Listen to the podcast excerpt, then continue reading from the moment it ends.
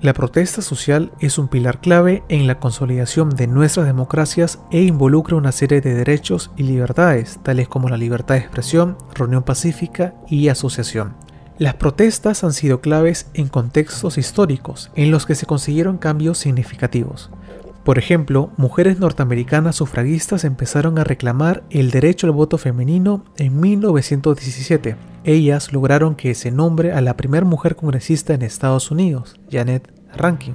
Y a raíz de esto empezó a aprobarse el sufragio femenino en el resto de estados del país. En 1930, la marcha de sal liderada por Mahatma Gandhi protagonizó una de las protestas pacíficas más decisivas para la independencia de la India del Imperio Británico. En aquel momento, la producción de sal del país era un monopolio regido por Gran Bretaña. Gandhi emprendió una caminata de 300 kilómetros a pie hasta llegar a la ciudad costera de Dundee. Una vez allí, y en un acto simbólico, cogió con sus manos un poco de agua de mar.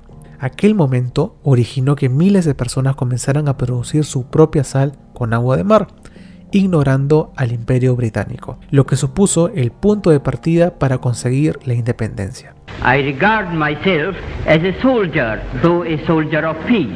En 2010, con la denominada Primavera Árabe, comenzaron a producirse una serie de alzamientos populares en países árabes controlados por gobiernos autoritarios. Por ejemplo, los egipcios se manifestaron durante meses en la Plaza Tahrir del Cairo, hasta conseguir que Hosni Mubarak abandonase el cargo.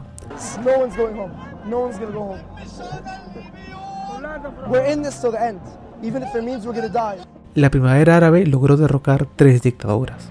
Y la larga lista continúa la demostración del Alexanderplatz en Alemania, la marcha sobre Washington en 1963 con Martin Luther King, los disturbios de Soweto, Sudáfrica, en el caso peruano, por ejemplo, el limazo o el febrerazo contra el régimen de Velasco Alvarado, la marcha de los cuatro suyos, la marcha contra la ley del régimen laboral juvenil, más conocida como ley Pulpín, y yéndonos a épocas recientes, las marchas del Bicentenario. En los últimos cinco días, nuestro país vecino, Colombia, ha pasado momentos llenos de protestas, violencia y muertes a raíz de la reforma tributaria impuesta por el presidente Iván Duque, que perjudicaría a la ya muy golpeada economía de la clase media del país. Se ha reportado más de 850 casos de violencia policial, decenas de civiles heridos, se habla ya lamentablemente de siete ciudadanos que habrían perdido la vida, 209 policías heridos y un uniformado que también habría fallecido. Esta lamentable situación ocasionó que hace unas horas de hoy el presidente Duque desista de la reforma tributaria. El gobierno ha retado al país y el país le está respondiendo. Lo que hemos visto el día de hoy en muchos lugares es vandalismo criminal.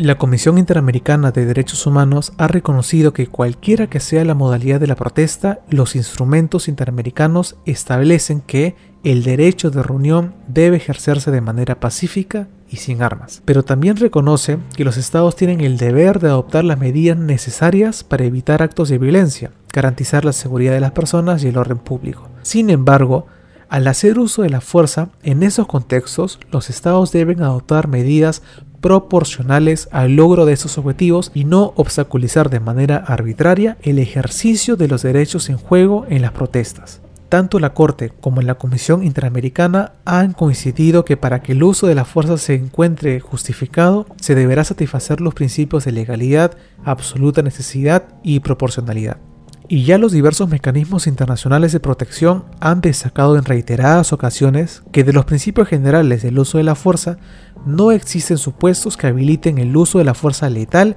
para disolver una protesta o manifestación, o para que se dispare indiscriminadamente a la multitud, que es lo que lamentablemente en los países de la región no se cumple y viene llevando las terribles cifras de fallecidos en protestas.